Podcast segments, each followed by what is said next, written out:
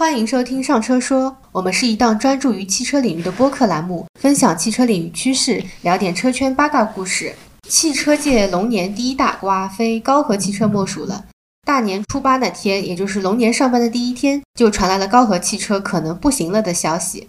高和汽车可以说是中国售价最高、最豪华的纯电汽车了。高和的失败，其实对仍在奋战的其他汽车品牌有不少的借鉴意义。今天编辑部呢就决定录一期关于高和汽车的播客。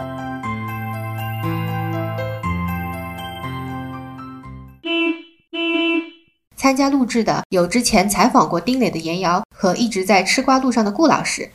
大家好，大家好。草蛇灰线，一切皆有伏笔。其实高和要不行的传闻从去年年末就开始传了，一开始是供应链方面带来的消息。之前就听说过供应商因为被高和拖欠账期时间太久，是上市不了还是破产了的消息。对的，之前其实我就陆陆续续收到高和很多的一些供应商有说他们的欠款其实拖的账期已经非常久了。然后有一个可能准备要上市的一家供应商吧，他们因为账款没有到，然后这这笔账就等于像坏账一样的在那里，就导致了他们其实上市的时候也 IPO 好像也不行了。其实也是供应商间接被拖累到了，就像每一个谣言都要经历辟谣阶段一样。之前呢，我认识一位从传统车企市场部的员工。他很优秀，企业评优的时候年年都有他。然后去年呢，他跳槽去了高和，在高和开始渐渐出现各种不行的谣言之后呢，他在朋友圈就更奋力的发着和高和有关的一切内容，比如说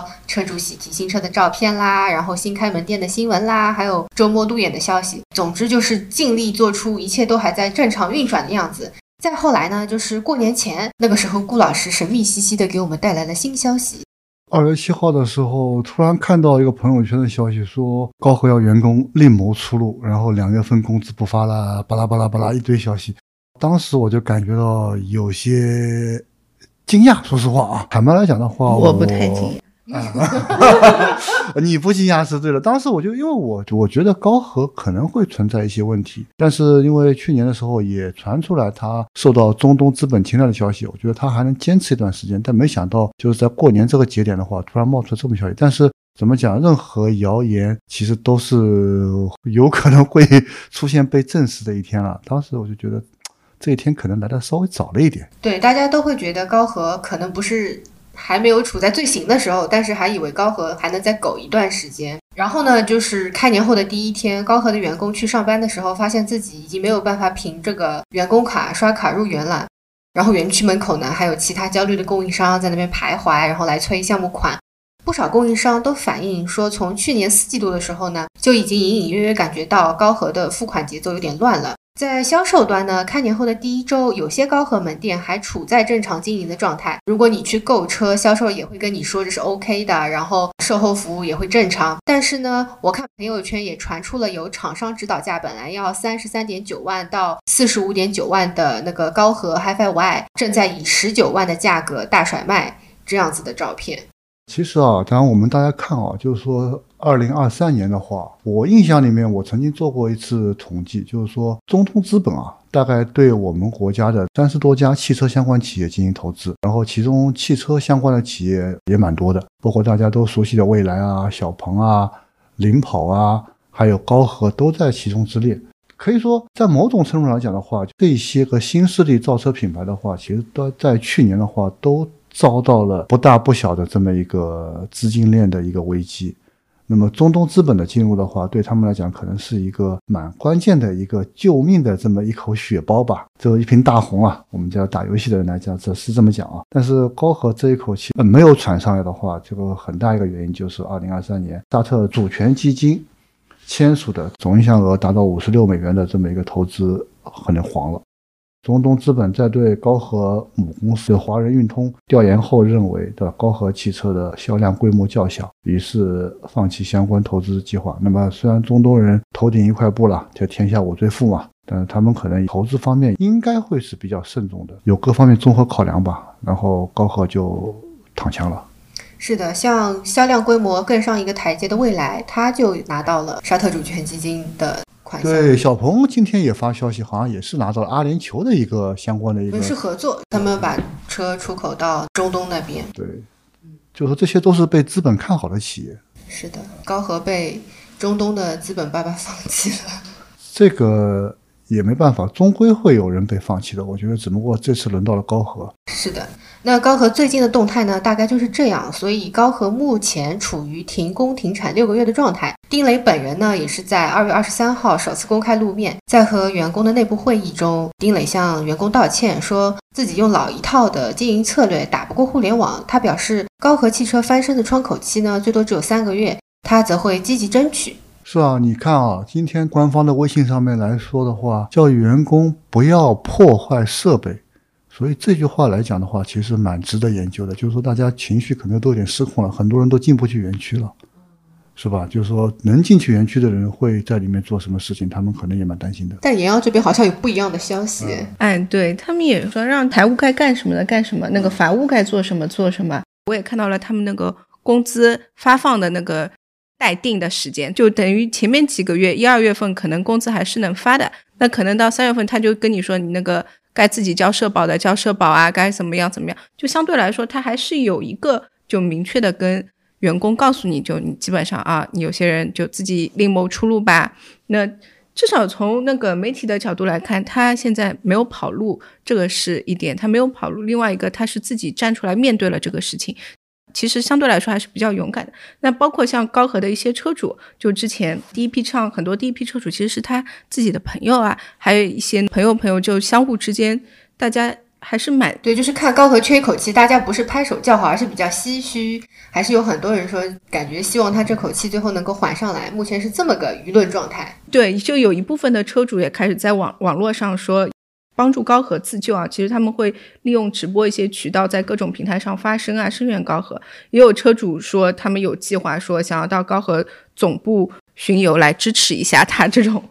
话也反过来讲，就虽然说那天前两天发声明的时候说那个用户服务不会停啊，但是我昨天晚上我刷到个抖音，嗯，有用户实测，嗯，高和，然后拨打紧急救援，等了大概好几分钟。一直在排队中，排队中，然后那个车主就在那边吐槽：高和车主这么多人在救援吗？就现在也不可否认啊，高和正在生死线上面垂死挣扎，真的这个窗口期可能连一分钟都不存在。接下来就可能要看看有没有企业愿意并购啊，或者愿意买它一些股权啊什么的。其实高和这个企业，不管是产品还是创始人，我觉得都蛮有传奇色彩的。先说说产品，高和的三款车，我觉得本身尤其是前两款都是蛮酷炫的。因为它走高端路线嘛，售价高，最贵的车型要卖到八十几万，所以它的配置基本上都是炫技型的，什么对开门啊、展翼门啊，然后车里全是大屏，然后车灯效果也很拉风，比这两年我们看到的遥遥领先，其实走在前面，我觉得。然后去年上海车展上，我在高和展台上逛挺开心的，就别的牌子的车我都没怎么拍。但是拍了很多不少高和的视频给平时不怎么关心车的同学看，因为不管是外观还是内饰和大部分的量产车型比，高和就是看起来就很不一样。包括像 HiFi X 的车门，它没有门把手的，是需要你站在鼻柱，然后朝那个鼻柱的摄像头挥挥手，然后车门打开，就很很黑科技的感觉。高和的车是好看的，功能是酷炫的，底盘调教呢，大家试驾下来也都觉得没话说。就是三电和智驾这一块呢，高和做的不太到位，嗯，自有的技术实力不太强，所以也有网友在这两天开玩笑说，应该让华为来把高和收购了，让车里装上所有华为智能车 BU 的零部件，那么这个车的产品力就无敌了。它的那个豪华，就说是我们传统汽车工业意义上的豪华，至少它很大部分是这样的，包括那个门也是这样。那么说到这个门，那个叫展翼门是吧？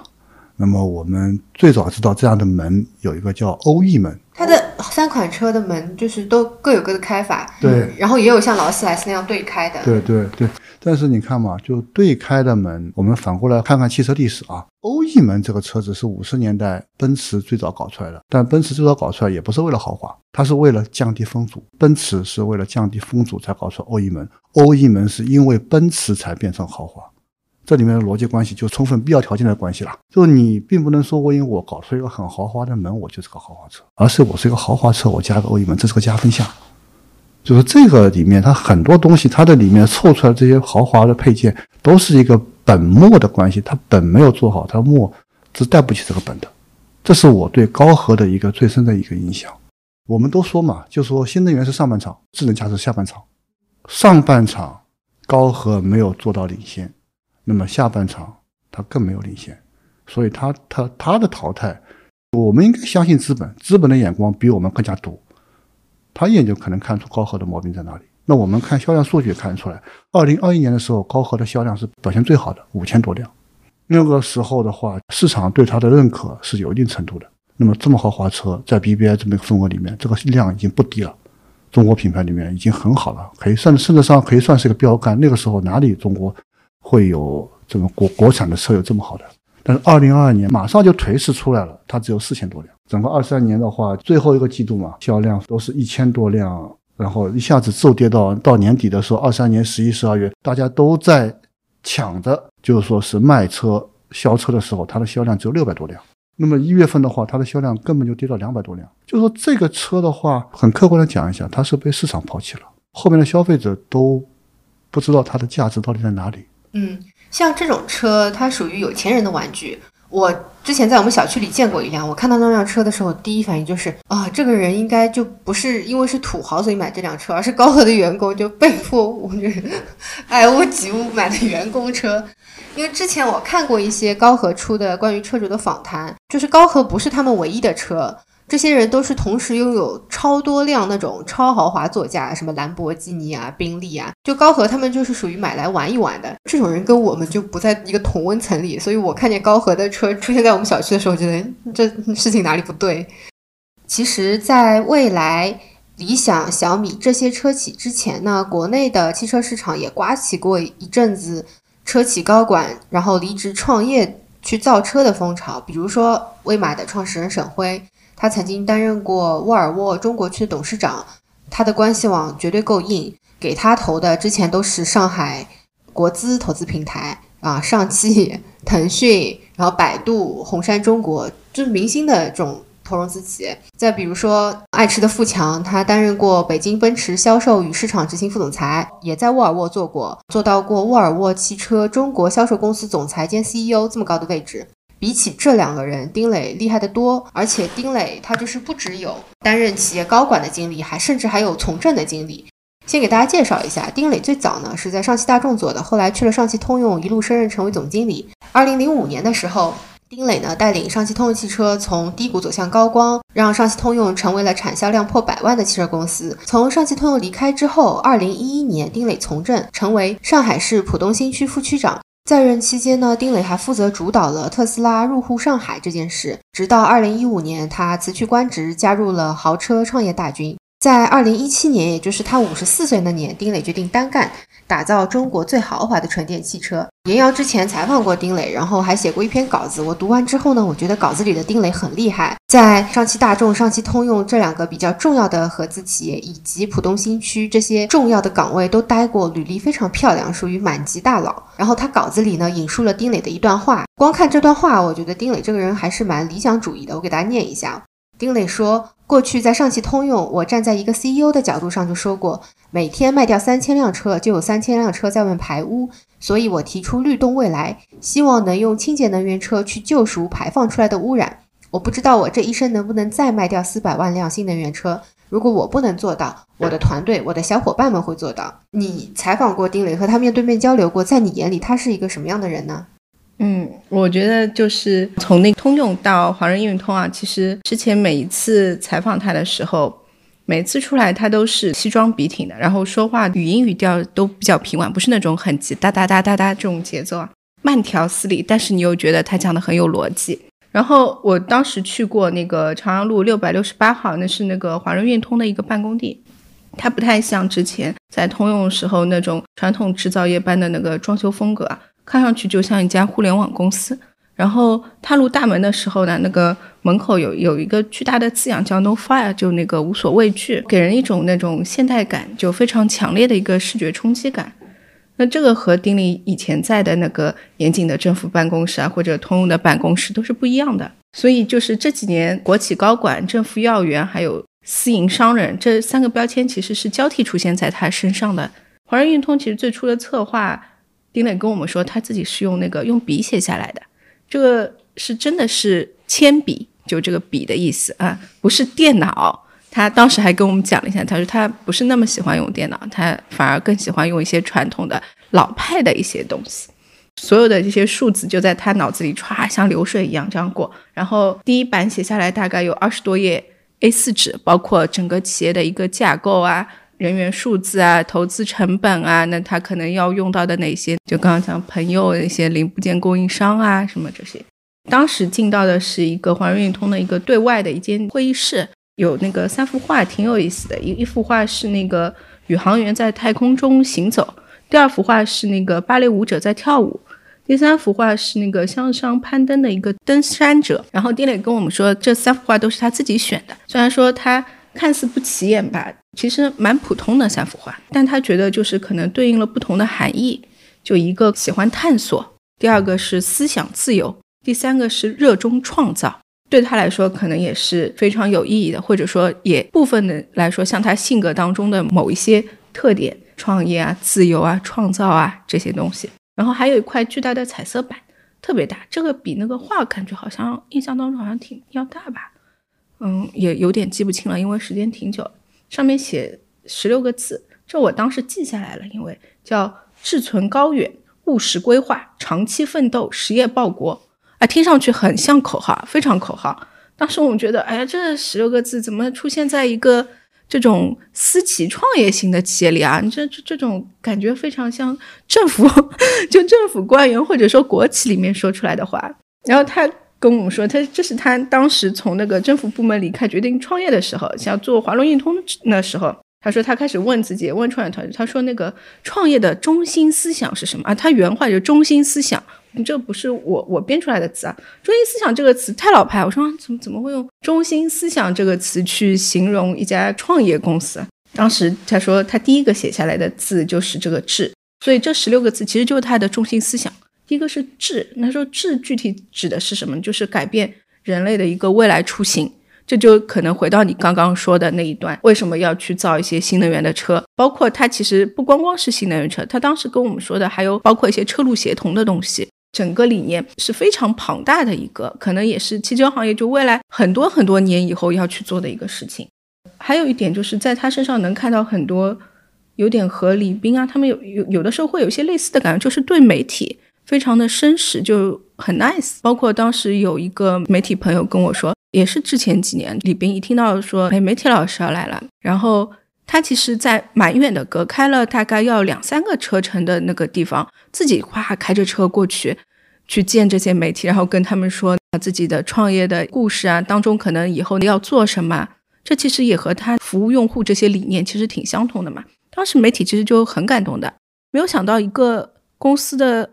老总，就而且这么有名啊，其实他也挺有钱的，也不一定说我要出稿啊，或者一定要怎么样。就这样特意去赶过来，那也不是说你特别特别闲，有很多时间。你这么大一个公司，其实他特别忙，每天要想很多事情。包括像丁磊也说，他有的时候你看最近都是二十四小时不睡觉的这种，要这种非常紧张的状态，他们都都挺忙，在对人对朋友的一些上面，觉得这个还是挺好，就非常的 nice 的感觉。包括今天我朋友圈还有一个媒体说，像碰到这么大的问题，一个创业者能勇敢的出来面对，没有跑路，他觉得已经挺不错的了，就值得鼓鼓掌。啊，我其实蛮同意严阳刚才的说法的。虽然我没有采访过丁磊总啊，但是见他也见过好多次，他的发布会我参加过很多次。我的一个感觉就是这样的，不没有严阳那么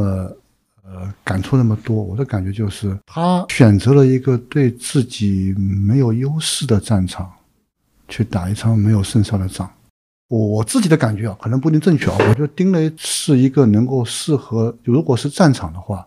他是一个能够指挥大兵团作战的人，而且是能取得胜利的人。但是如果把他放到像李云龙这样的独立团里面去的话，他可能会玩不过那些人。坦白说句，现在外面这些新势力都玩得蛮野的，丁磊的这个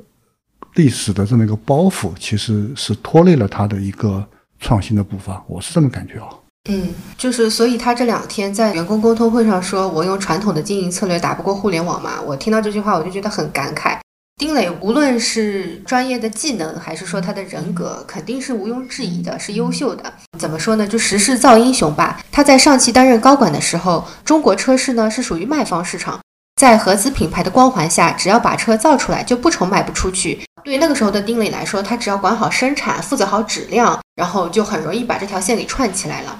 但是现在的中国汽车市场红海一片，玩法都已经变了，高管只会管生产和质量是万万不行的，在服务和营销上不太懂的话，酒香也会怕巷子深。嗯，是的，特别是你像今年的一开年就是价格战，其实去年也打了一年的价格战，没有一些资本，真的是这个价格战真是打都不要打，太累了。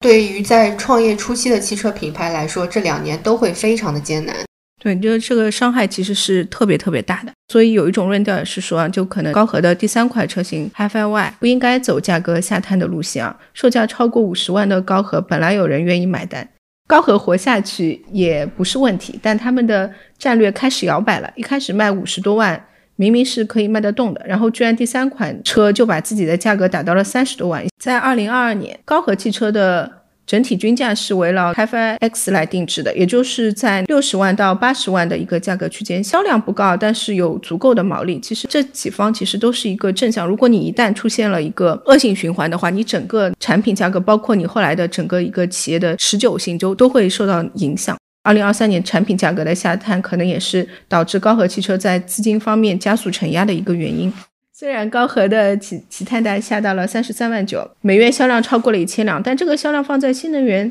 车企里面根本是不够看的。而且把高和当做大玩具的用户呢，也肯定不愿意看到高和去走这样一个亲民的路线。这个只能说明高和真的是很着急，因为一方面现在投资人的话都很谨慎，找钱呢也不容易；另一方面呢，中国车企这两年是卷得惨无人道，不适合慢悠悠的去打造品牌。高和也只好去通过求量来盘活它的一个资金链。但与其说是战略摇摆，不如说是受形势所迫，那只能这样唆使一波来求生。就是说，把高和当大玩具的用户呢，就是说不乐于看到高和走亲民路线。这个也是的，就是说，奔驰和宝马树立了多少年的高端品牌形象，才开始慢慢的把价格下探。你一个高和品牌才一年时间。你就希望用你的这个高端品牌来带动你低端销量，这个是不现实的，这只能会两头得罪消费者。而且就三十万元的纯电车的话，它现在你看市面上比的都是智能座舱、智能驾驶这两方面的话，呃，恰恰好好又击中了高和的软肋，而且他们还开始向往出海路线，对吧？一开始比如说想卖到欧洲啊，卖到中东啊，但是那两个地方都不是善地，都是要出去搏杀才能够站得稳的。而且他们在海外的定价也挺贵的，比如说 HiFi X 在德国卖到了人民币八十五万这么高的价格，德国消费者一开始也也比较难接受嘛，一个全新的来自中国的品牌，然后售价一下这么高，德国韭菜的钱也没有那么好赚。然后呢，随着高和现在停工停产，那么它的海外计划也肯定就是搁置了嘛。想想也是唏嘘啊！高和之前还非常红火的时候，理想还在为理想 ONE 最后阶段的量产四处筹钱。小鹏只有一款车，未来也只有两款车。还有一篇推文叫《二零一九年最惨的人》，里面有张李斌一个人坐在凌晨三点的办公室里的照片。而现在呢，丁磊在面对员工时，只能说我已经二十四小时没有睡觉了。龙年才刚刚开始，比亚迪就开始打价格战了。那么今年的汽车市场，不知道又要让多少车企的高管失眠。我们还梳理了一下高和汽车成立以来的大事记，放在了 show notes 里，感兴趣的同学们可以去看一下。那么本期播客就到这里，我们下期节目再见。